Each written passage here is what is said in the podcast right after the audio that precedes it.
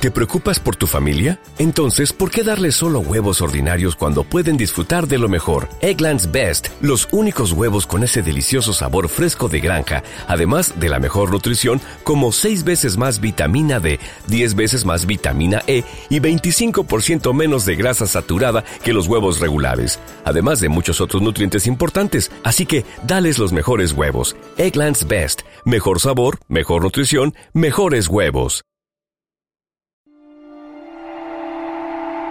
Comienza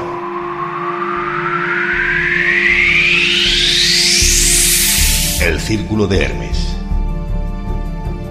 con Jesús Pertierra.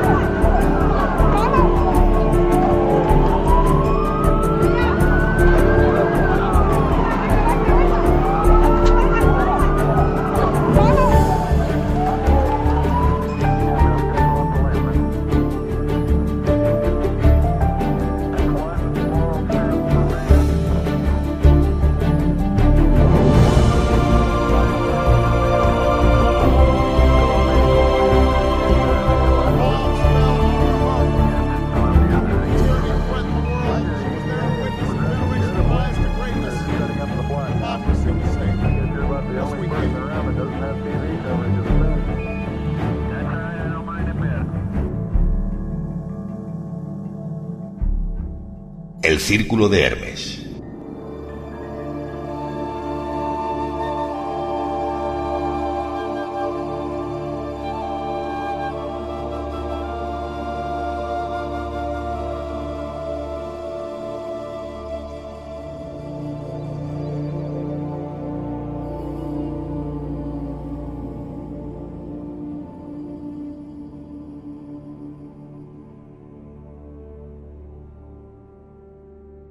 ¿Estás pensando en publicar tu libro?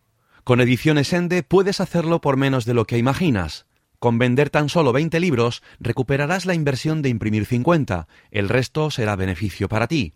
Solicítanos un presupuesto sin compromiso en www.editar.com.es.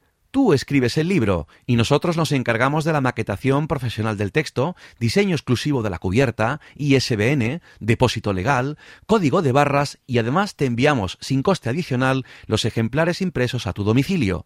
Todo ello a precios increíbles, por ejemplo, 50 libros de 100 páginas por tan solo 220 euros. Recuerda, Ediciones Ende en www.editar.com.es. Hola amigas y amigos del Círculo de Hermes. Muchas veces nos habéis escuchado por este medio, por el medio de, de, de iVox. iVox que es una plataforma donde se suben una serie de programas, una serie de podcasts y muchas veces habéis escuchado y nombrarnos a nosotros y a otras muchas personas de lo que puede ser un podcast. Pues vamos a hablar precisamente de eso, de lo que es un podcast, la agrupación de podcast y cómo también se puede empezar en este mundo. Para ello vamos a tener el placer de escuchar al otro lado del micrófono a, a Tamara León, que, es, que pertenece a la Junta Directiva del Podcasting. Tamara, bienvenida y gracias por estar aquí con nosotros. Hola Jesús, muchísimas gracias a ustedes. Yo encantada de poder hablar acerca de algo que creo que nos apasiona a muchos. Yo creo que sí, además que tiene mucho futuro y tiene mucha perspectiva de cada vez se ampliará un poquito más por un medio de comunicación y sobre todo que será el futuro muy cercano. Bueno, pues para hacer posible este programa y por orden de Skype, como digo siempre, vamos a contar con nuestros amigos, compañeros y además que nos ha servido de contacto para localizar a Tamara Albert Gardor. bienvenido. Bueno, como siempre, encantado de estar aquí. Eh, este es un tema que a los que estamos metidos en el, en el ajo, a todos los que estamos en esta grabación, nos apasiona y confío que la conversación de hoy sirva para, básicamente, para los oyentes. El mundo del podcasting es muy, muy amplio, hay muchas variantes, hay muchas maneras de abordarlo, hay muchos géneros y hay mucho ocio, mucha diversión y mucha información disponible. Y Tamara nos va a hacer de guía por este mundillo. Pues vamos a hacer una base de guía, como tú muy bien has dicho, y para continuar con las personas que van a hacer factible este programa, contamos con nuestro compañero José Radón. José, bienvenido. Hola, ¿qué tal? Encantado de estar nuevamente con vosotros. Y bueno, vamos a ver qué aprendemos hoy sobre este mundo del podcasting y lo que nos puede contar Tamara. Pues yo creo que bastante vamos a aprender escuchando a Tamara comentando lo que son, son, los podcasts y todo el mundo que, está alrededor de los podcasts y los podcasting. Bueno, y en último lugar, que además nos va a hacer hoy una pirula y se nos va a marchar en mitad del programa porque hay fútbol y le gusta nuestro compañero Marcus Polvoranca. Marcus, bienvenido y gracias por estar aquí.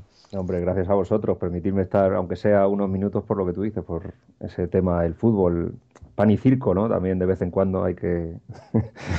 a algunos nos gusta. Los futboleros, la verdad es que sí. Bueno, eh, a quien le guste, pues evidentemente también hay podcast de, fútbol, me imagino. Ahora nos lo aclarará Tamara. Tamara, hemos dicho que pertenece a la junta directiva de los podcasting, pero ¿qué, qué es lo que esta junta directiva y cómo empezaste a organizaros? A ver, vamos a empezar desde el principio. Eh, la Asociación Podcast se creó hace aproximadamente unos cinco años, eh, precisamente por la necesidad que vio mucha gente que es aficionada de esto, de, los podcasts, por darle un, lugar importante o darle un apoyo un poco más eh, fuerte a la difusión y del podcasting en general. Entonces, desde hace aproximadamente cinco años que existe la Asociación Podcast, es una asociación que aproximadamente cada dos años cambia de junta directiva ahora nos toca estar a nosotros.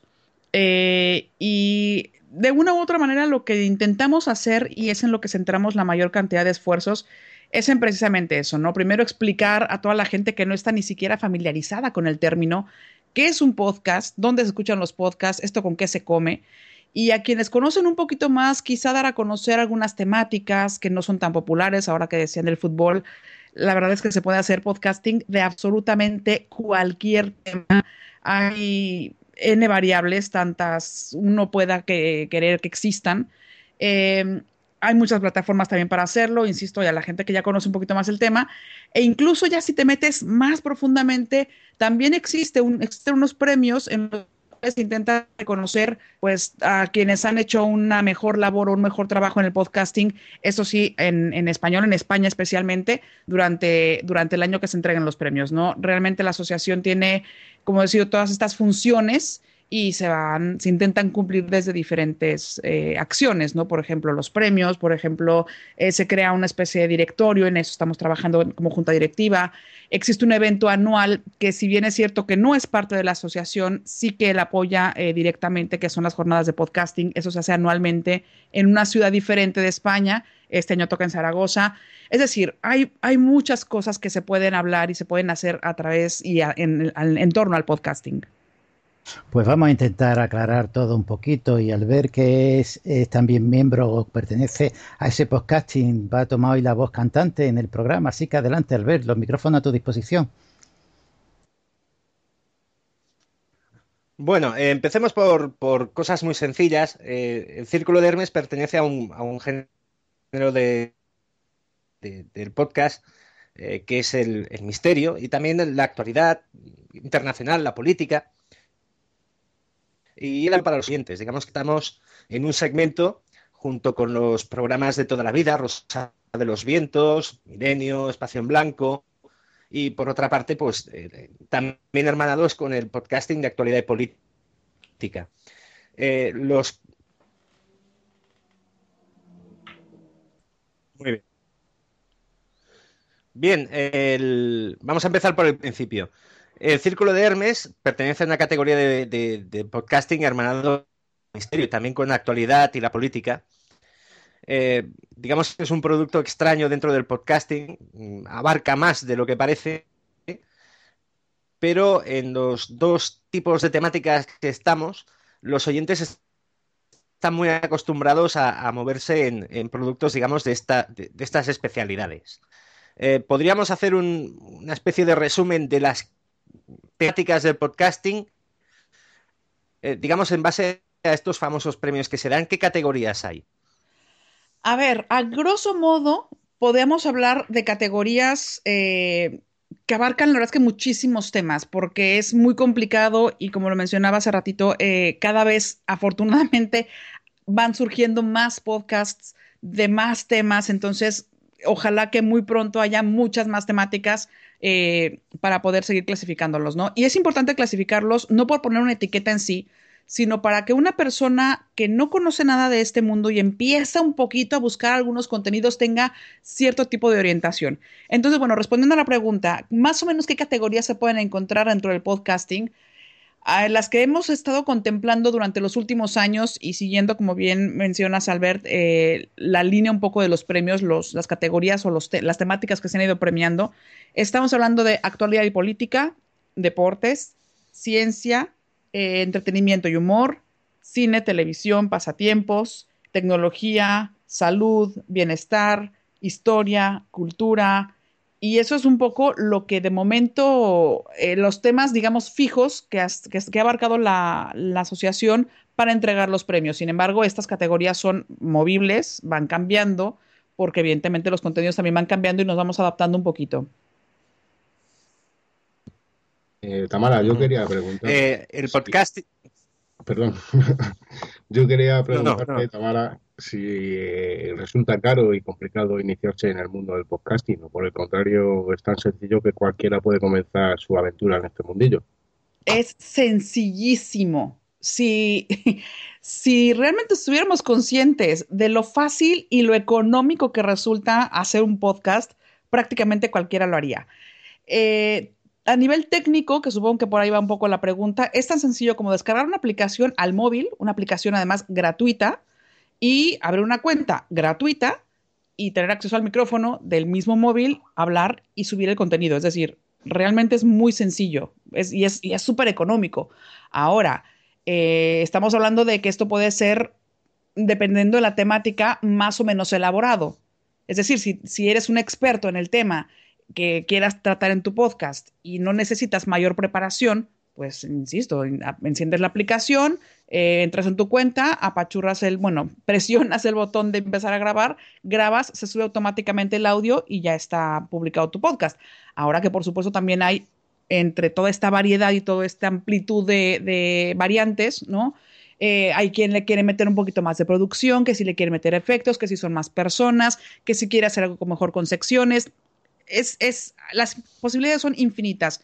Pero efectivamente, si alguien quiere iniciarse por vez primera en el podcasting, se puede hacer, vamos, en los, durante los próximos cinco minutos, sin ningún problema se puede explicar y alguien ya, estaría, ya podría estar publicando. Y has hablado de la aplicación. ¿Qué aplicación es? Porque muchas veces uno va a acceder a Internet y se agobia con la cantidad de programas que hay, pero muchas veces esos programas nos dejan mucha basura en, el teléfono y también, por supuesto, en el ordenador. ¿Por qué no nos comenta qué aplicación es la que tú mejor conoces o la que recomiendas?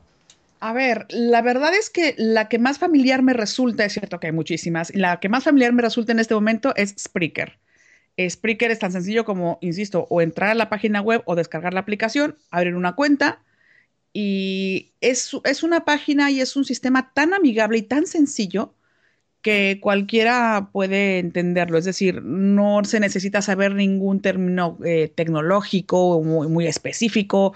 Vamos, si uno quiere crear un show, directamente dice crear. Entonces le pica donde dice crear. Y luego dice subir o publicar, pues subir o publicar. Es, realmente es muy, muy sencillo, es súper sencillo. Esa es una de las plataformas que más se utiliza recientemente además para crear ese tipo de contenidos muy fácil, de manera pues, muy básica también, aunque por ahí tengo conocimiento de que hay otras plataformas que están desarrollando sistemas, si no iguales, muy parecidos, pero ahí todavía no estoy muy familiarizada. Albert, adelante. Bueno, eh, al respecto de, la definición de podcast, a mí me consta que tú vienes del medio radio, de, hacer radio de forma profesional. Eh, eh, mucha gente tiene la idea de que esto tiene que ser como la radio que escucha en la FM, y en cambio hay diferencias notables y yo creo que los productos en podcast tienen una personalidad diferente dependiendo de quién lo haga. Eh, ¿Crees que hay un poco de, choque para aquellos que quieran entrar a, probar, eh, digamos, eh, en otras categorías, otros formatos? ¿O, se asimilará bien? Más que nada para alguien que no esté acostumbrado. Es que es, es, un tema tan bueno ese que acabas de tocar.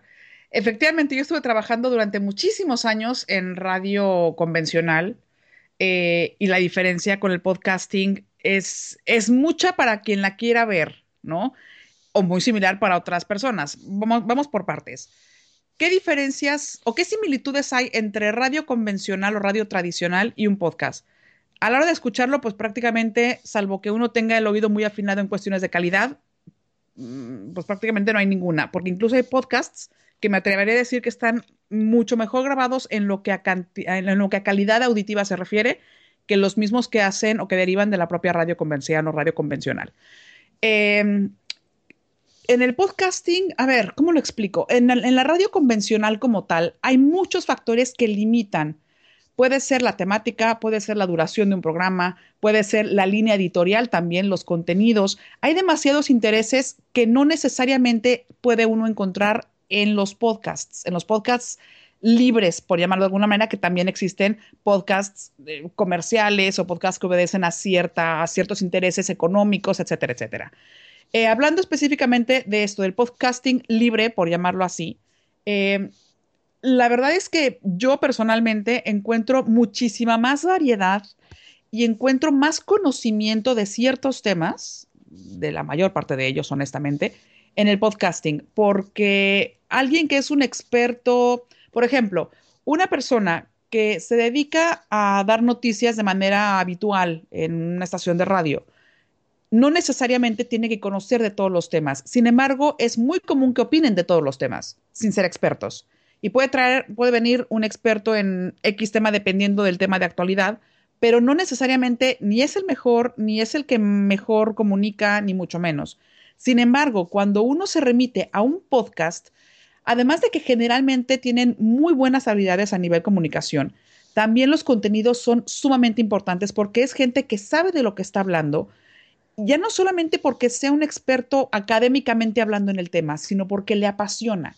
Y tú cuando hablas de algo que te apasiona, automáticamente lo haces desde la convicción. Y es una gran diferencia, desde mi punto de vista, claro.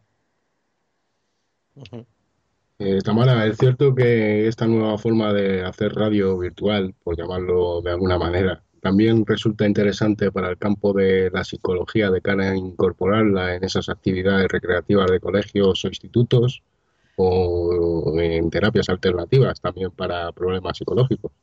Hombre, sería una gran herramienta. De hecho, hay, entre los proyectos que estamos desarrollando dentro de la Asociación Podcast está precisamente ese, tomar el podcasting como una herramienta en educación, ya sea para que los profesores o los maestros eh, graben podcasts y los utilicen como material didáctico o para que los mismos alumnos creen ellos sus propios podcasts y los utilicen efectivamente en ese sentido más como herramienta pedagógica, como para que ellos creen sus propios contenidos, para que ellos eh, eh, desarrollen más sus habilidades para comunicar a través de la voz, etcétera, etcétera. Creo que el podcasting en ese sentido es una herramienta muy importante como educación, insisto, desde el punto de vista del maestro o ya como trabajo dentro de las aulas.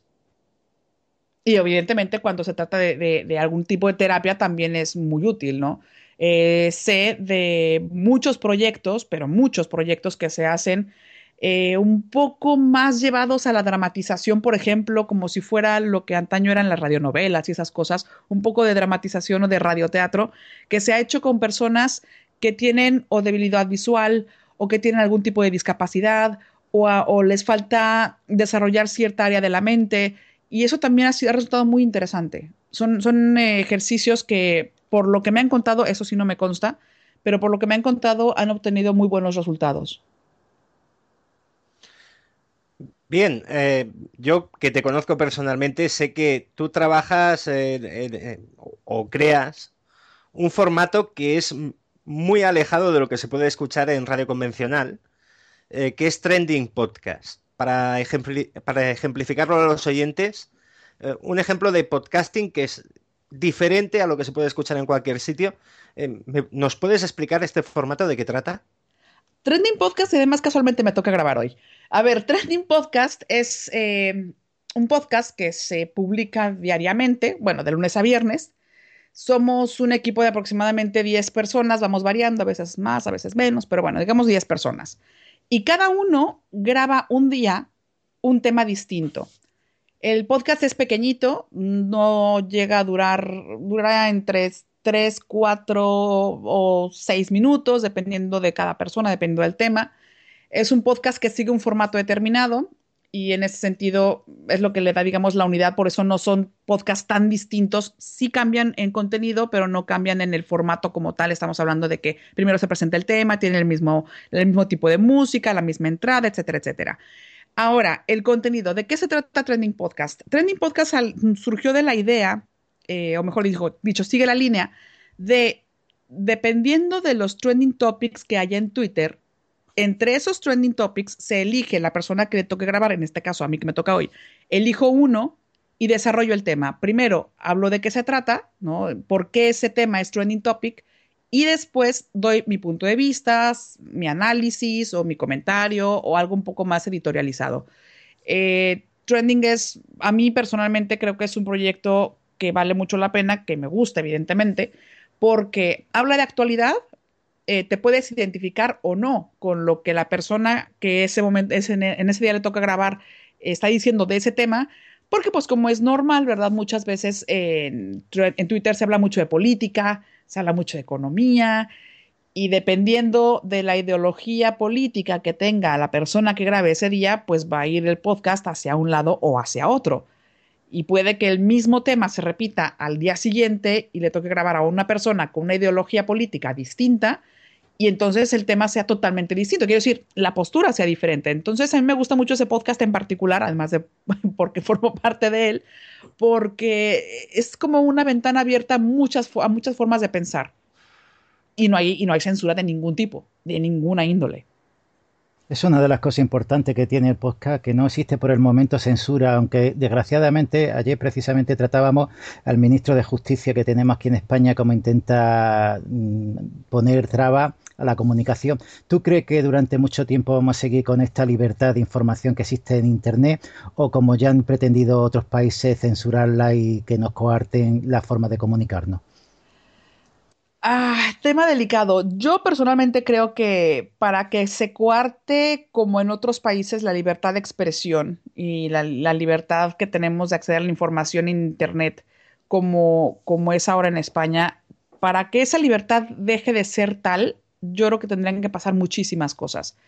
Eh, estamos lejos de países eh, tan restrictivos, no sé si sea la palabra, pero bueno, estamos lejos de ese tipo de países y creo que España, al estar dentro de la Unión Europea, sería muy complicado que marche o que establezca cierto tipo de normas en ese sentido. Yo lo veo lejano, quizá porque soy una persona optimista. Confiemos en que tenga verdad y si tenga razón, porque hay muchas veces que dudamos que Internet dejen ya esta libertad de facilidad de comunicarse las personas, porque están viendo que es un medio de comunicación muy importante y tiene también cada vez más audiencia. En este sentido de la audiencia, mm, ¿piensas que llegará un momento que los podcasts podrán rivalizar realmente con las radios convencionales? No creo, yo no creo que sea rivalizar, yo creo que son contenidos distintos eh, y son, quiero decir, es como cuando, cuando ha surgido un medio distinto, un medio nuevo, ¿no? Cuando surgió la televisión, se mucha gente podría haber pensado que era el comienzo del fin de la radio, ¿no? Y no sucedió así. Eh, lo mismo seguramente ha pasado con otros, eh, con otros formatos, ¿no? Yo no creo que sea necesariamente el fin de la radio como tal o, o, que, o que rivalicen. Simplemente creo que tienen objetivos distintos, muy diferentes. El, la radio no, no es, no va a, no crea contenidos tan personalizados, tan hechos a medida, digámoslo así. Uno eh, sintoniza una estación de radio que está creada para un cierto perfil de persona. ¿No? Hablemos de edad, nivel socioeconómico, ubicación geográfica, eh, yo qué sé. Hay muchos factores que influyen para que una estación de radio o un programa de radio sea de tal o cual manera, porque obedece a fines económicos. Sin embargo, cuando uno habla de podcasting, en primer lugar creo que es algo que se hace para satisfacción propia ese es mi punto de vista. Desde ninguna, en ningún momento pretendo en este instante ser portavoz de la asociación, ni mucho menos. Ese es mi punto de vista. Yo creo que cuando uno decide plantarse frente a un micrófono y hacer un podcast, es porque tiene una necesidad de comunicar, independientemente de, de, cuál sea el contenido.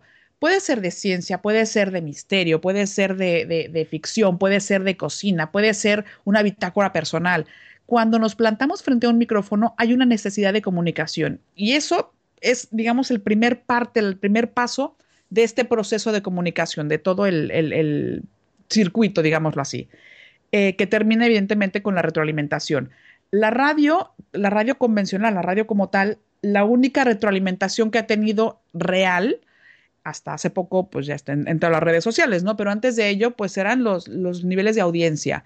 Eso era lo que marcaba la línea, la pauta a seguir directamente para ver, saber si la estación metía tal o cual canción o incluía a tal o cual conductor o lo quitaba o movía sus, horarios de transmisión de tal o cual programa. Sin embargo, el podcasting es distinto. Esto me parece que tiene mucho más que ver con un, con un feeling, con un sentimiento, con una comunicación totalmente directa y muy, muy, muy cercana con la gente que lo escucha. Esta para mí es una de las grandes diferencias entre la radio convencional y el podcasting. Me, parece que el podcasting es muchísimo más cercano, más como, más como entre iguales. A pesar de que generalmente hay una persona que sabe más del tema y por eso hace un podcast al respecto, eh, hay, y si hay cierta autoridad en cuanto a conocimiento, hay mucha cercanía personal cosa que es muy difícil conseguir eh, desde el micrófono de una cadena de radio o de una pantalla de televisión. Eh, yo tengo la percepción de que el podcasting tiene una ventaja respecto al medio radio, muy evidente, que es que aquí el oyente hace un esfuerzo por encontrarte. Es decir, eh, la radio la sintonizas en el coche, pones tus cinco emisoras o tus diez emisoras y haces zapping. En cambio, eh, por ejemplo, la, audiencia del Círculo de Hermes ha tenido que localizar este contenido, ha tenido que probarlo y se ha querido, se ha fidelizado. Eh, el feedback eh, en el mundo del, podcast, por ejemplo, un podcaster tipo se relaciona a través de Twitter, de Facebook, puede tener página web, puede tener un montón de vías de comunicación muy directa para saber qué opina el oyente sobre su producto y qué temas incluso puede proponer, porque aquí la comunicación es mucho más directa. ¿No crees? Totalmente de acuerdo, totalmente de acuerdo. Y además, tienes toda la razón. El, cuando uno empieza a escuchar podcasts, se da cuenta de que puede armar, voy a hacer un, una, voy a entrecomillarlo, ¿no? Armar su propia programación dependiendo de los podcasts que quiere escuchar. Eh, cada, si yo pudiera coger el móvil de cada una de las personas que conozco que les gusta escuchar podcasts, me daría cuenta que posiblemente varíe muchísimo los contenidos de mi móvil al de Albert, al de Jesús, al de, quiero decir, al de todo el mundo, porque cada uno tenemos gustos distintos. Puede que coincidamos en uno o dos o tres o siete, pero habrá dos o tres que marquen la diferencia. Y uno puede escuchar en la mañana, pues eso, ¿no? Un, podcast eh, de misterio pero de pronto se me antoja escuchar algo un poco más musical, entonces cambio un poco el, giro. O bueno, no, ahora me apetece escuchar algo de humor, entonces voy a otra cosa. Es decir, uno puede efectivamente eh, decidir qué tipo de contenidos quiere escuchar, cosa que en la radio convencional no, se, no, no, no siempre se puede, porque además el zapping es interesantísimo. Yo eh, debo confesar que hace mucho tiempo no escucho radio como tal. Eh, porque pues voy chufa todo el tiempo a los podcasts, o cada vez que puedo o eso o Spotify, la verdad. Eh, pero cuando quiero contenido, si voy buscándolos en la radio, es que es, un, es zapping constante. Es muy raro que yo me quede por más de 3, 4 minutos en una sola estación de radio porque, porque no me está diciendo nada que yo necesite escuchar o que yo quiera escuchar o que me identifique o que necesite, salvo que sea una noticia relevante, ¿no? Por ejemplo, yo que sé, alguna cuestión eh, de un temblor o alguna cosa así realmente impactante, inmediata, entonces posiblemente sí me vaya a buscar información a la radio porque la tienen de manera inmediata. Pero de otra forma, cuando busco algún contenido, algún, algún tipo de información, es mucho más probable que lo busquen en un formato podcast. Eh, yo quería preguntarte sobre cuántas plataformas existen en la actualidad donde se pueden colgar o disponer de estos podcasts y dónde está teniendo más auge esta nueva forma de comunicación. Eh, plataformas, hay muchas. Creo que las más mm, eh, populares en este momento eh, puede ser iTunes, ¿no? Que es quizá las más conocidas porque por el sistema operativo y tal. otra es Evox, que Evox tiene un contenido impresionante, pero impresionante de verdad, de, temáticas, de duración, de, estilos, de todo, porque además eh, ahí también se pueden encontrar podcasts no solamente creados como formato podcast, sino también programas de radio que después al convertirse en podcast, pues ya también se pueden encontrar para descargarse eh, bajo demanda, ¿no? Digámoslo así. Entonces, bueno, iVoox me parece que es una de las mejores plataformas que existen. Está Spreaker también, que es la que mencionaba al principio, que tiene también muchos contenidos, tiene, vamos, que, es, que, es que cada, si uno se pone a buscar en cada plataforma, puede encontrar que tiene esta, su propia personalidad, ¿no? Eh, hay una que es SoundCloud, que no sé exactamente si es una plataforma de podcasting, no lo sé, pero sé que pueden encontrar ahí muchísimos audios. Hay muchas. Personalmente, puedo recomendar para si alguien quiere empezar a descubrir ciertas temáticas o decir, bueno, ¿y esto del podcast con qué se come? Empezar por Evox porque ahí uno se puede pasar, vamos, días, días navegando entre una temática, entre otra, porque esa es otra historia, ¿no? También se pueden encontrar muchísimos temas en muchísimos podcasts diferentes y cada uno lo, lo, ataca o lo aborda de una manera diferente y ahí está donde uno se siente identificado con un podcast o con otro. Sí, además Ivo tiene la facilidad de que simplemente con registrarse y después eh, cubrir unos datos que te salen en un formulario pues ya accede fácilmente a subir los programas y no tiene ninguna dificultad en sí, es decir, que se pueden subir programas eh, de cualquier característica y clasificado como tú muy bien has apuntado anteriormente, Tamara. Pero ¿por qué piensas que los podcasts tienen futuro, Tamara? Porque el ser humano tiene una necesidad innata de comunicar y afortunadamente cada vez la tecnología nos lo pone más fácil. Yo me acuerdo cuando yo era niña, eh, no sé si era la única, seguramente no, eh, jugaba con, mis hermanas o con mis amigos a que yo tenía un programa de radio, entonces jugaba y, en vez de micrófono tenía una cuchara y alguna tontería por el estilo, ¿no? Cuando surgieron las grabadoras de cassette, más de una vez eh, me puse a grabar alguna tontería jugando a que yo era una conductora de noticias o presentadora de radio, una cosa por el estilo. Entonces, creo que de una u otra manera esta necesidad de comunicar tenía que salir por, una, por algún lado.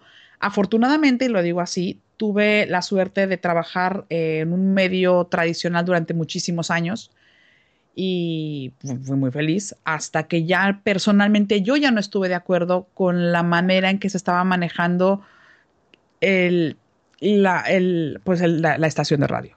Ya me parecía que era descaradamente un negocio, yo ya no estaba contenta, decidí irme y coincidió mágicamente con que conocí una cosa que era el podcast.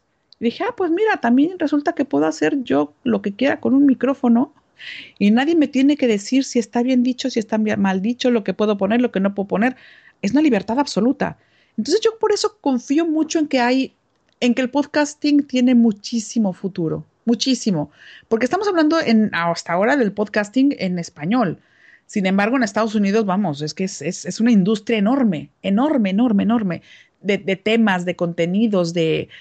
Es, impresionante. Las grandes figuras de la comunicación en Estados Unidos también ya se subieron al carro del podcasting porque se han dado cuenta que no es solamente pues un hobby o algo en lo que, ah, está bien, hay cuatro locos ahí grabando cosas. No, es un, es un medio de comunicación, una alternativa de comunicación sumamente poderosa. Sí, eh, yo al respecto de, los medios, no tan solo la radio, sino televisión y prensa escrita, periódicos básicamente, creo que han abandonado eh, deliberadamente por, porque es mucho más fácil eh, producir lo que producen en estos momentos. aspectos como la cultura, aspectos como cultura entendida como historia, literatura, cine, eh, no sé, un montón de cosas que en el, en el, panorama del podcasting se han recogido todas y funciona muy bien. Tenemos unos podcasts de historia tremendos. Buenísimos. tenemos unos podcasts de, de, cine tremendos, tenemos unos podcasts de cultura friki o cultura pop eh, descomunales. Estamos muy por delante, y, esto como formo parte yo, eh, lo puedo decir, estamos muy por delante en, lo que es la cobertura del, ocio y el entretenimiento respecto a los medios tradicionales, porque nosotros estamos especializados y los medios generales es que han hecho dejación de ello. Es muy difícil encontrar un programa de cine que no sea cine de estreno y que no dure em, más de una hora. Es decir, eh, poco a poco eh, los medios van ofreciendo todos los canales y todas las emisoras eh, la misma programación o formatos muy parecidos, mientras que en Internet los, los ciudadanos, digamos, tenemos la posibilidad de a través de blogs o YouTube o el formato podcast de, de, cubrir ese hueco y hacerlo desde, desde, el cariño y desde el conocimiento propio de cada persona. Eh, yo creo que por ahí eh, sí que andamos mucho más fuertes, porque una de las cosas, una de las etiquetas que se pone al podcasting es la de amateurismo, pero que tú no cobres por realizar algo no significa que lo hagas mal. Eh, yo creo que coincidimos en eso, ¿no? La etiqueta amateur eh, en peyorativo aquí no cabe. Estamos muy fuertes en según qué cosas. Totalmente, totalmente de acuerdo. De hecho, yo conozco, y lo digo de verdad, muchos podcasts que están a nivel calidad mucho mejor hechos en, vamos, el resultado final, cómo suenan, cómo fueron editados, etcétera, etcétera, a muchas cosas que se hacen en la radio convencional. Eh, sí, yo creo que lo de amateur es simplemente porque no se cobra. Y eso, algunos, porque seguramente habrá podcast que poco a poco se empiecen a, ¿cómo se llama?, monetizar. Pero bueno, eso ya es otra historia. Eh, creo, que, creo que es eso, ¿no? Eh, cuando te das cuenta de que lo estás haciendo por pasión, generalmente es un buen trabajo el que se hace. Eh, y, la temática es tan variada, lo, acabas de decir, ver perfectamente bien. Cuando uno busca algún contenido más allá de, lo que ofrece la radio como tal, ¿no? no, no lo vas a encontrar allá porque económicamente puede que no sea redituable explotar mucho un tema. No tiene caso, entre comillas, desperdiciar una hora de tiempo aire eh, comercial hablando acerca de un episodio de la historia de España. ¿Para qué? Cuando en un podcast te lo están dando desmenuzado, de manera entretenida, muy bien documentado y, que realmente te lo están contando como si fuera un, cuento muy entendible, porque es otra historia, ¿no? No solamente los contenidos, que es importante decirlo, me parece, podría que sonar, es súper friki, ¿no? Entonces, cuando el que habla de historia, habla de historia muy, muy, muy intensa, entonces profunda, y es inaccesible para la mayor parte de la gente entenderlo. Pues no, generalmente los contenidos son bastante accesibles para todo el mundo. Eh, y como hablo de historia, pues te hablo de ciencia, te hablo de cultura, te hablo de, arquitectura, de cocina, de entretenimiento, porque es que hay tantas temáticas, tantas de verdad. Yo estuve hace poco con mi madre y le hablaba, e, ella es una aficionada, bueno, una apasionada de la cocina, le encanta todo lo que tiene que ver con esto. Y le estaba hablando acerca de que, de que hay podcasts, ¿no? Que tienen mucho que ver con la cocina, pero no solamente que dan recetas de cocina, que también los hay, sino que también que hablan, por ejemplo, desde una perspectiva un poco más profesional, como puede ser cómo se maneja un restaurante, cuáles son los tipos de salsas, o cómo hablamos de los tipos de quesos, qué, qué queso se hace así, qué queso se hace de, esa otra manera. Eh, y es que de verdad, insisto, la temática es tan amplia, tan, tan amplia. Si uno tiene ganas de escuchar algo un poco más profundo, hay temas para ello. Si uno tiene ganas de, oye, mira, hoy no quiero pensar, hoy de verdad que, que alguien me entretenga, que alguien me diga cuatro tonterías, pues también existe. Que es que hoy quiero, necesito desahogarme con alguien, pues uno escucha un podcast de un punto de vista opuestamente diferente al nuestro y ya tiene a quien trolear, ¿no? Quiero decir, hay, hay tantas cosas que se pueden hacer atrás del podcasting, tantas, y como también hace rato lo mencionaba, ¿no? Eh, uno generalmente cuando tiene esta facilidad de, de contacto y de, de, comunicación tan cercana con la gente que te escucha, es muy sencillo también que estés abierto a cualquier tema, a cualquier sugerencia, a cualquier aportación que alguien te pueda dar. Si alguien me dice, oye, ¿sabes que me está interesando muchísimo que hables de, este de esta cuestión? Y si veo que tengo la capacidad de hacerlo o de investigarlo y de prepararme el tema y entonces presentarlo, seguramente lo voy a hacer. Porque hay una persona, y es que aquí es también una inferencia muy importante, con que a una persona, y eso lo hablo a título personal, le guste o se sienta atraída o, le interese el tema que estoy tratando y le sirva para algo, y para algo es para entretenerlo, me da igual si tiene una, una utilidad práctica en su vida o no, me doy por bien servida. Sé que ese podcast ha valido la pena. Bueno, al margen de servir para comunicar a los demás, como ya hemos dicho, y ser una opción o una manera de poder dar a conocer un relato o un hecho histórico o cualquier eh, tema de, cualquier índole, es evidente que el mundo del podcasting pues rellena ese hueco que los medios tradicionales no cumplen, ¿no? Esa falta de, información real. Pero desde la asociación habéis sufrido algún tipo de queja sobre algún programa o sección en particular o no ha habido ningún tipo de, digamos, de, de queja en ese sentido. Que yo recuerde ahora mismo, no. Eh, sería muy complicado que hubiese algún tipo de, de queja, digámoslo así, porque es una asociación sin fines de lucro, es una asociación abierta a cualquier persona que quiera pertenecer a ella. No hay ningún tipo de, aprobación de solicitud ni, ni, ninguna cuestión por el estilo, absolutamente nada que ver. Eh, evidentemente lo que hay que hacer es pagar una cuota anual, que ahorita no me acuerdo exactamente cuánto es, para no decir la cifra, no, digo, no voy a decir la cifra para no mentir, pero ronda los 15 euros por ahí más o menos, una, una cuota anual eh, que se utiliza básicamente para cubrir los gastos de los premios que se entregan anualmente y también para gestionar los gastos como eh, la página web y un servicio de, de, correo, etcétera, etcétera. No son gastos que se van generando la asociación en sí, pero la asociación, insisto, es, es plural, entonces cualquier persona que desee ser parte de ella puede hacerlo, sin ningún problema. Yo quisiera aclarar que, la asociación no tiene ninguna capacidad mm, coercitiva, o sea, el hecho de que exista una asociación no significa que sea un órgano de mando, de control, de censura, de regulación de ningún tipo. Es decir, eh, la asociación mm, es un término legal para, porque, bueno, mm, como se recaudan cuotas y se destina dinero a actividades, tenía que estar regulada de esta forma. Lo digo porque eh, el podcasting, eh, digamos que lo bueno que tiene es que todo el mundo puede hablar de lo que quiera y hacerlo de la forma que considere oportuna. Es decir, eh, hay, mm, digamos que el lenguaje en algunos temas de lenguaje, tacos, palabrotas, temáticas y demás, eh, no tiene más límite que el que, bueno, tiene la legalidad vigente, pero no, corresponde a la asociación, por ejemplo, eh, entrar a valorar o a censurar a nadie, porque, por ejemplo, eh, se, puede, se puede practicar el podcasting de forma libre sin estar asociado a nada. aquí hay, digamos, en cuanto a contenidos y formas de realizarlo, cada uno lo hace como desea hacerlo y entrega producto como, como quiere.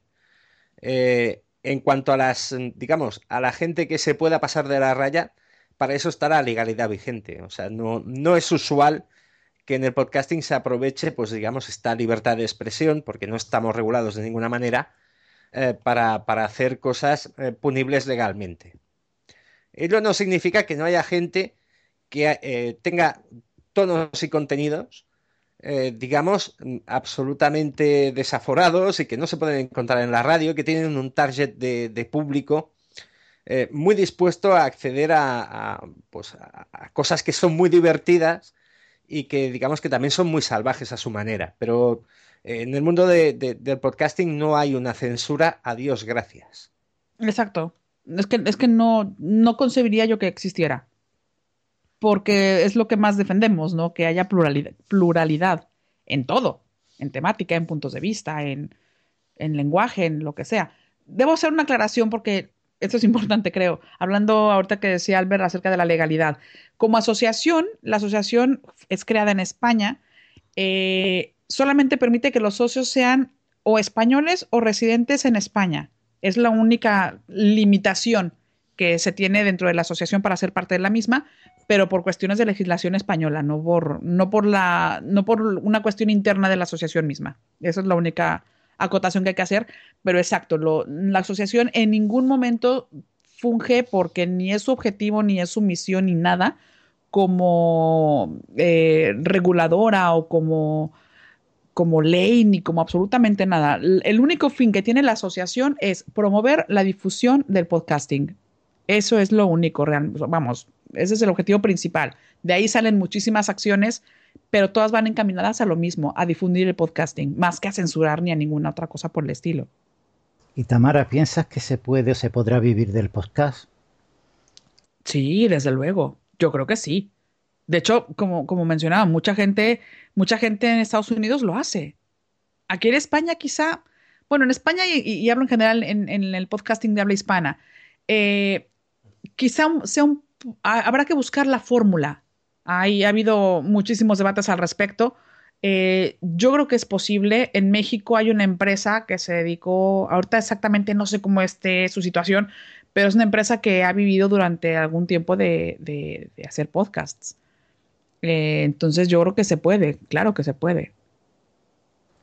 ¿Y se perdería esa independencia si entrase en, el terreno de juego el dinero y ya exigiesen los promotores unas características determinadas para el podcast?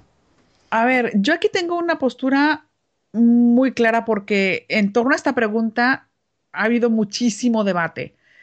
Eh, yo creo que hay una clara diferencia entre que tú tengas tu podcast y alguien desee financiarlo, porque ya sabe cómo es y ya sabe de qué hablas, ya sabe cómo hablas y qué temática utilizas, y una muy diferente a que llegue alguien y te diga, oye, yo quiero que hagas un podcast que hable de mi producto o de mi servicio.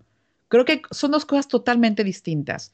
Eh, hablando de que la financiación venga por parte de un patrocinador o parte de, ¿no? de alguna empresa o algo así. Porque también podría ser que alguien empezara a generar dinero por descargas, porque mi podcast es tan, tan, tan, tan bueno o porque yo he decidido que así lo quiero manejar, que entonces cobro las descargas del podcast. Eh, en el, primer, el primero de los casos, si mi podcast es así, y así alguien me quiere patrocinar, yo no veo la necesidad de cambiar absolutamente nada, vamos, ni una coma. Y si quiero decir palabras altisonantes y si quiero expresar puntos de vista radicales que no vayan precisamente a favor de lo que la mayoría de la gente piensa, oye, pues es que así estaba. Ya cuando un patrocinador empieza a meter dinero y empieza a meter mano en los contenidos, creo que sería responsabilidad del podcaster eh, particularmente decidir hasta dónde mete la mano o hasta no. Yo te debo decir que eh, efectivamente yo dejé la radio convencional como tal, pero no dejé la radio en, su totalidad.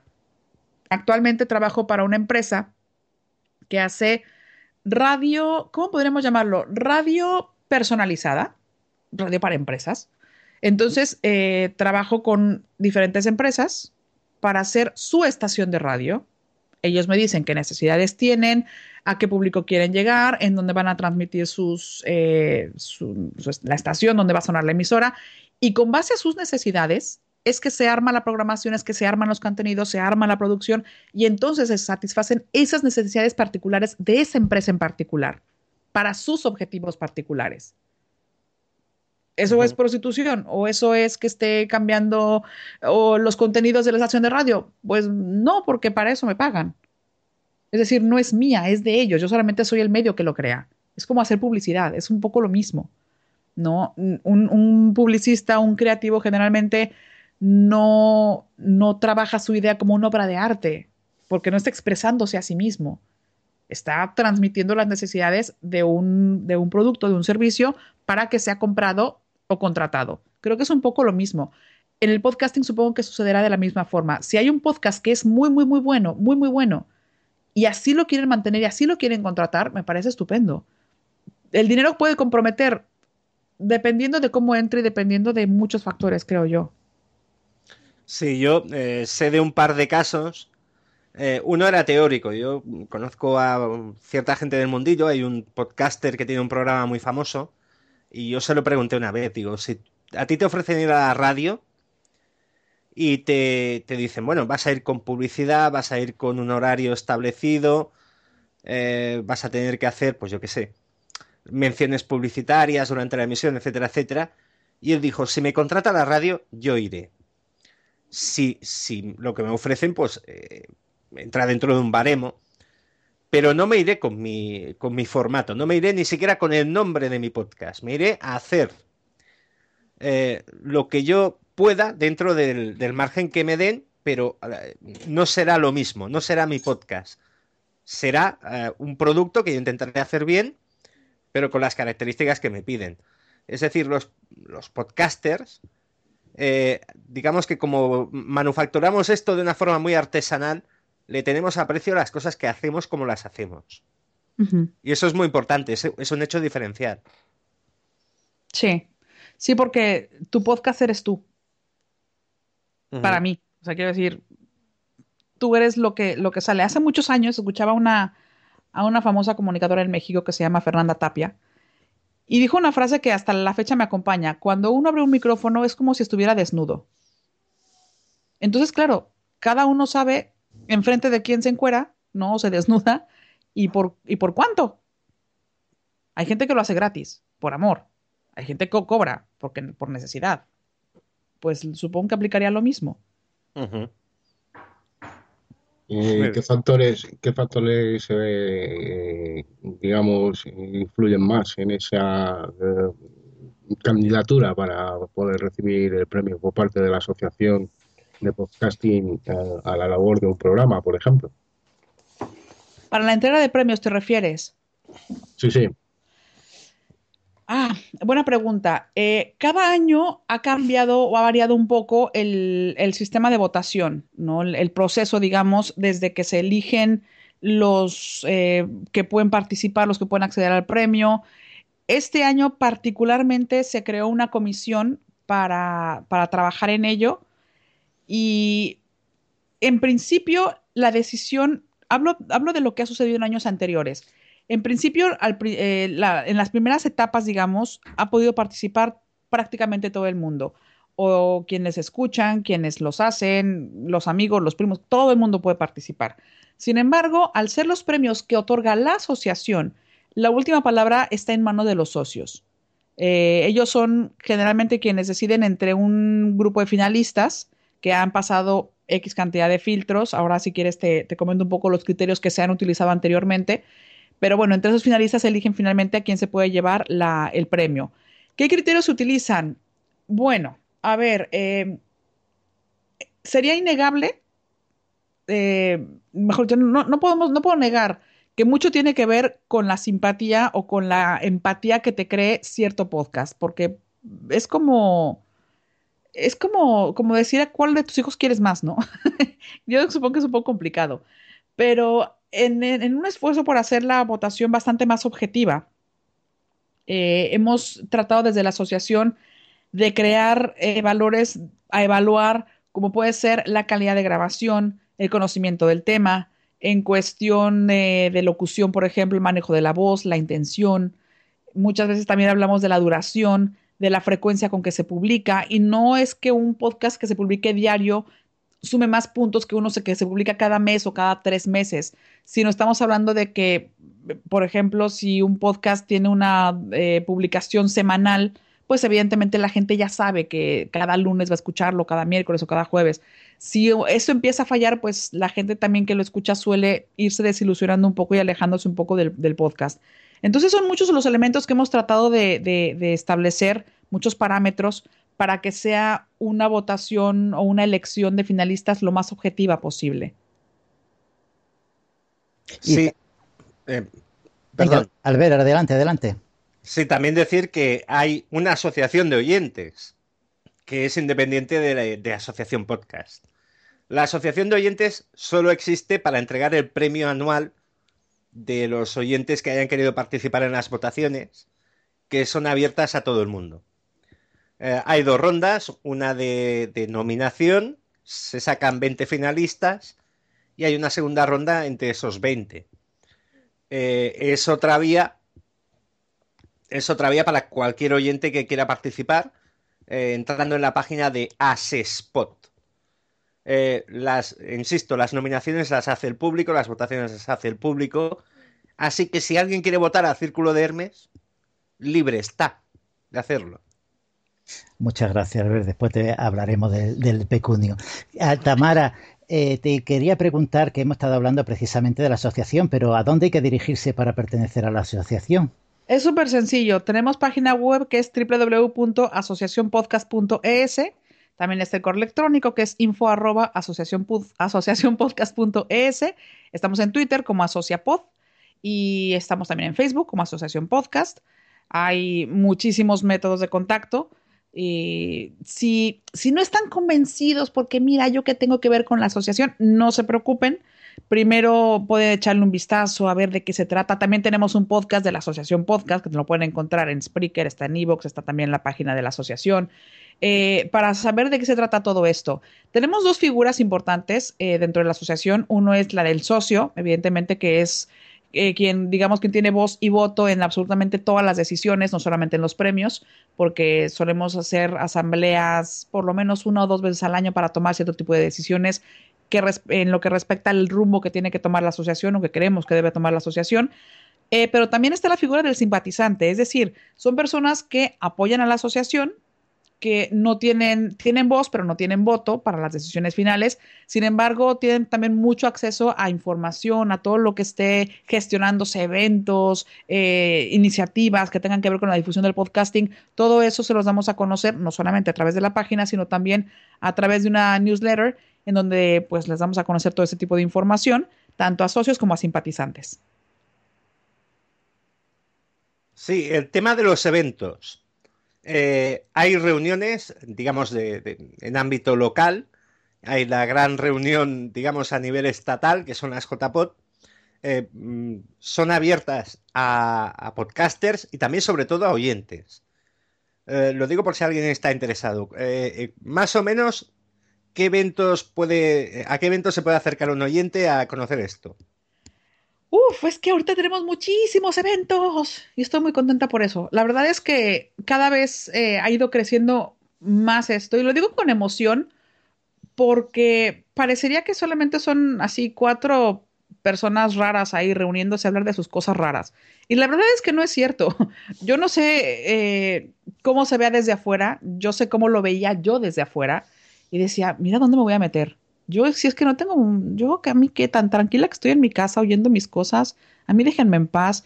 Y la verdad es que cuando uno se mete en esto, y hablaba, hablaba justamente hace muy poco tiempo con unas personas, es difícil no involucrar una, una satisfacción personal, porque tengo la fortuna, y lo digo con, con la boca llena, de conocer a Albert en persona y, y, es una persona a la cual lo veré y espero muy pronto con muchísimo gusto igual, porque si, y, si no hubiera sido por el podcasting, posiblemente nunca me lo hubiera topado, ¿no? Eh, y como él, pues tengo la fortuna de conocer también a muchísima gente que me ha aportado cosas muy valiosas a nivel personal, que siempre te da gusto eh, saludar, que siempre te da gusto intercambiar pues alguna, alguna plática, un abrazo, lo que sea. Y esto afortunadamente se da mucho en los eventos. ¿Qué eventos tenemos próximamente que tengan que ver con el podcasting? Uno es, ya está prácticamente aquí a la vuelta de la esquina, que son las JAPOD, las Jornadas Andaluzas de Podcasting. Son un evento que se hace en Andalucía anualmente, este año toca en Málaga, y además coincide con la Noche en Blanco de esa ciudad. Se va a realizar el 16 de mayo, sábado 16 de mayo, a partir de las 6 de la tarde en un lugar que se llama La Térmica que es un centro como cultural, artístico, que da, por supuesto, mucho apoyo y mucho, mucha difusión a ese tipo de iniciativas. En estas jornadas, en las jornadas andaluzas de podcasting, va a haber podcasts de muchos temas, va a haber uno de filosofía, va a haber de humor, va a haber, me parece que hasta de cocina, porque un podcast ya por ahí me contaron que van a preparar un cóctel eh, justo después de la hora de cenar, entonces, pues a ver, se va a poner interesante la situación por allá. Eh, va a haber podcast como sea de entretenimiento, de historia. Eso en esta ocasión por coincidir con la noche en blanco a partir de las 6 de la tarde y hasta las 12 de la, hasta las 2 de la mañana, hasta las 2 de la mañana del 17 de mayo. Ese es el evento que, que está ahorita en, em, en, en, en, Andalucía. Luego, habrá otro que organiza la Asociación Alicantina de Podcasting, que esto va a ser en septiembre. No tengo mucha información porque apenas están organizando el evento, pero también eh, tendrá mucho que ver porque incluso me parece que están dentro del Salón del Cómic o algo así. Aquí no me hagan mucho caso porque la información que tengo es muy, muy reciente y no la he procesado del todo. Eh, también se realizan eventos, por ejemplo, en Zaragoza. Hay unos, hay reuniones más locales y un poco más frecuentes que son las Pod Nights, que están en ciudades como Madrid, Barcelona, Sevilla, me parece, Alicante, Murcia, alguna me falta por ahí que no la tengo muy, muy esto, pero que se, se, intentan hacer una vez cada dos semanas aproximadamente y son gente que se reúne para hablar de podcasting tal cual. Y hablo de gente, no dije podcasters, porque pueden llegar, como bien me dice Albert, oyentes, eh, que te traes a mi primo, te traes a tu esposa, te traes a quien te quieras traer, porque si bien es cierto que el tema principal es el podcasting, sobre todo en las pod nights, lo cierto es que la temática muchas veces está abierta a prácticamente cualquier cosa.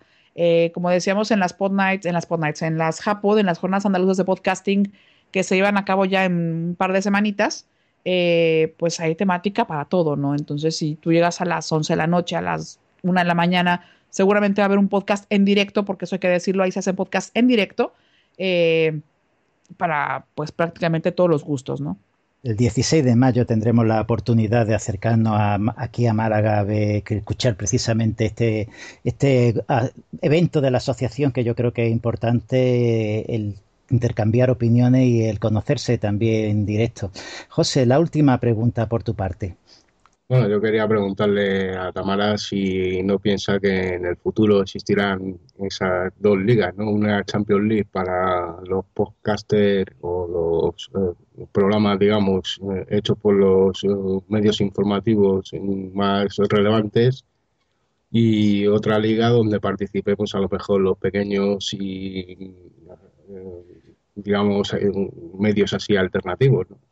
¿Existirá a lo mejor esa diferencia en un futuro o crees que seguirá siendo tal cual como lo conocemos hasta ahora? Hace poquito, eh, en esta conversación que tenía yo con gente relacionada mucho con el podcasting, alguien soltó la pregunta de ¿cuál ha sido el podcast? O sea, piensa en un podcast que realmente te haya impactado muchísimo, un podcast que recuerdes mucho, un podcast que digas, es que este me encantó y lo, se lo quiero recomendar a todo el mundo. Un episodio solamente, no un podcast como concepto, un episodio solamente. Y cada uno pensaba, ¿no? Y decíamos, al final, lo que menos te importa en ese momento, cuando, cuando haces memoria y buscas en tu cabeza, en tu mente, en tu corazón, en tu vida, ese episodio de podcast que más te marcó, lo último que dices es, qué bien sonaba, tiene una gran calidad de audio. Eh, en ese sentido, me parece que voy a responder a la pregunta porque no creo que exista o que llegue a existir, igual me equivoco, pero no lo sé, no creo que llegue a existir eh, esa liga principal, ¿no? Una primera división, una segunda división de podcasts, porque al final sí puede que haya algunos que tengan más descargas, algunos que tengan más calidad, algunos que incluyan nombres vamos, importantes, ¿no? Nombres que ya hayan sonado en los medios de comunicación. Pero al final creo que lo que más vale y lo que va a sacar adelante un podcast es el contenido. Es, es lo, que, lo que te haga, es lo que te dé, lo que te aporte. No en conocimiento. Mm, quiero decir, un, un podcast que realmente llene tus expectativas. Creo que eso es al final lo importante me costaría mucho trabajo pensar en qué podcast podrían estar en una primera liga y cuáles no. Si me, así, si me obligaras con una pistola a decidir, podría establecer una diferencia entre los podcasts, mejor dicho, entre los programas de radio que después se convierten en formato podcast, que ya podemos encontrar en muchísimas plataformas, y los podcasts o, los programas que se hacen exclusivamente para ser podcast, sin haber tenido transmisión antes o después en una estación de radio. Eh, no me parece que sea lo mismo, eh, pero eso es una apreciación personal. Por eso no, no, si existe esa diferencia, quiero decir, si, si se viene a dar esa diferencia, es que ya está, y es esa. Pero que dentro del podcasting como yo lo entiendo en este momento, eh, con esta variedad temática de, contenidos, de, forma, de formatos, bueno, sí, de duración, de acentos y de producción y de tantas cosas, es que me costaría mucho trabajo pensar que hubiese una diferencia. Igual sí, pero no sé exactamente qué criterios se podrían utilizar, no lo sé. Yo estoy también contigo que si hay una diferencia en los programas de radio que se convierten en podcast, que tienen una serie de medios que los podcasts no tenemos, evidentemente, y los que son podcasts, pues por amor al arte, como que se puede decir, que, que tienen muchos problemas para hacer un programa y sobre todo para poder a lo mejor entrevistar a una persona que por no tener ese nombre o ese renombre que tienen otros programas de radio, pues muchas veces te ven la tesitura de no poderlo conseguir. Bueno, Tamara, hemos llegado al final del programa y como siempre, en el final del programa nos gusta dejar los micrófonos a disposición del invitado, en este caso a, ti, para que nos comente lo que quiera o reflexione sobre lo que te dé la gana. Pues muchas gracias, porque además sí, iba, a pedir la palabra para decir tres cositas rápidas. Primero, es que ahorita me dejaste pensando mucho en esto de, de los podcasts de primera división o segunda división, ¿no? Eh, ¿Qué pasaría si de pronto Belén Esteban quiere hacer un podcast? Posiblemente tuviera muchísimas descargas y le haría un gordo favor al podcasting en general como formato, porque la gente en general sabría que es un podcast, porque Belén Esteban tiene uno. Eh, ¿Sería un mejor podcast que el que tenemos nosotros? No lo sé. No lo sé. ¿Me desearía participar en una categoría aparte ser considerado aparte? Pues tampoco lo sé. Eso me hiciste pensar en eso y creo que esa reflexión personalmente me la voy a llevar. Porque el hecho de que alguien tenga un podcast no necesariamente tiene que ser alguien bueno o no necesariamente alguien malo. ¿no? Cualquiera puede hacerlo como ya lo hemos estado mencionando. Eh, segundo, hacer un... Eh, me, preguntaban acerca de los eventos. Y es cierto, mm, creo que no mencioné el más importante por, que es a nivel nacional, que son las JPod. Este año son las jornadas de podcasting. Este año se llevan a cabo en Zaragoza, del 23 al 25 de octubre. Eh, y se están preparando, vamos, con muchísimo cariño, con toda la intención de que no solamente la gente que ya sabe que es un podcast esté ahí, se acerque y, lo disfrute en directo, sino también con la intención de que mucha gente que no sabe exactamente qué es esto ni con qué se come, pues se acerquen, se vean que no muerde, que es una, que es un nuevo medio muy atractivo, muy, muy variado, muy accesible para todo el mundo. Y no sé si Albert lo ha comentado, pero tendremos la fortuna de tener a Albert por ahí en, el, en las jornadas de, de podcast, en las JPod Zaragoza. Sí, pero voy con una gente que la última vez que me vio me dejó sin camiseta. Pero bueno, esa es otra historia muy larga que ya te contaré. bueno, bueno, no sé, no sé si se viene mal en decirlo, pero, pero a mí yo debo decir que me da mucho gusto que, que vaya a estar por allá. Bueno, pues Tamara, yo te quería dar las gracias por habernos acercado a este mundo del podcast y los podcasting y por supuesto el ver que hay otra forma de comunicarse que muchas veces pues por falta de lo mejor de, publicidad o de información no se sabe lo que es o se tiene miedo al entrar a otro medio de, de comunicación a través de internet. Y gracias a estos asociaciones, pues se puede lograr poco a poco llegar a todo el mundo. También quiero darle las gracias, por supuesto, a nuestro compañero Alberia, a nuestro compañero José, que han hecho posible este programa, y amigos y amigas. Ya sabéis, hay una asociación de podcast que yo creo que, acercarse a su página y echarle un vistacillo vendría bien.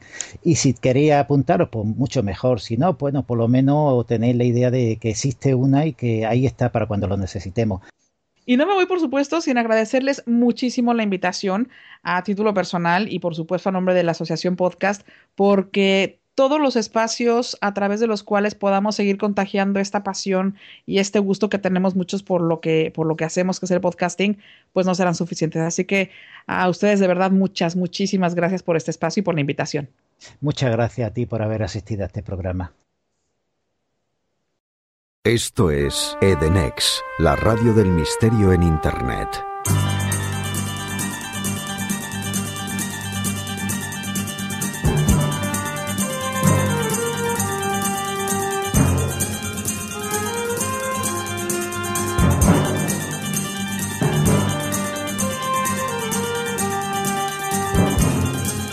Descubre los enigmas del hombre y del universo. Adéntrate en lo desconocido. Sorpréndete con Radio Edenex. Recuerda, sintonízanos desde www.edenex.es. Edenex, un universo por descubrir.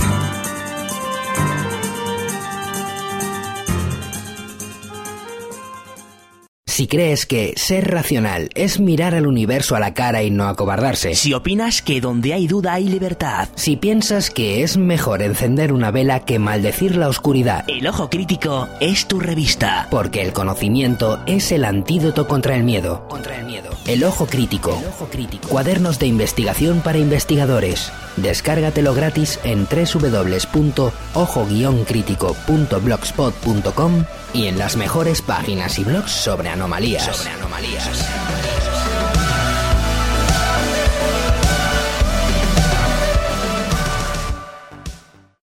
Podemos ser egoístas, crueles, intolerantes. Sin embargo, lo único capaz de salvar a un ser humano es otro ser humano. Ayúdanos a salvar vidas. Envía un SMS a Médicos Sin Fronteras con las palabras Soy humano al 28033. Ser humano salva vidas. Cualquier persona que quiera comentar algo, participar en el programa, utilizar el turno de réplica o cualquier otra cosa, lo puede hacer mandando un correo a el círculo de Hermes arroba gmail.com. Repito, el círculo de Hermes arroba gmail.com. Gracias. Without the ones like you, who work tirelessly to keep things running, everything would suddenly stop. Hospitals, factories, schools, and power plants, they all depend on you.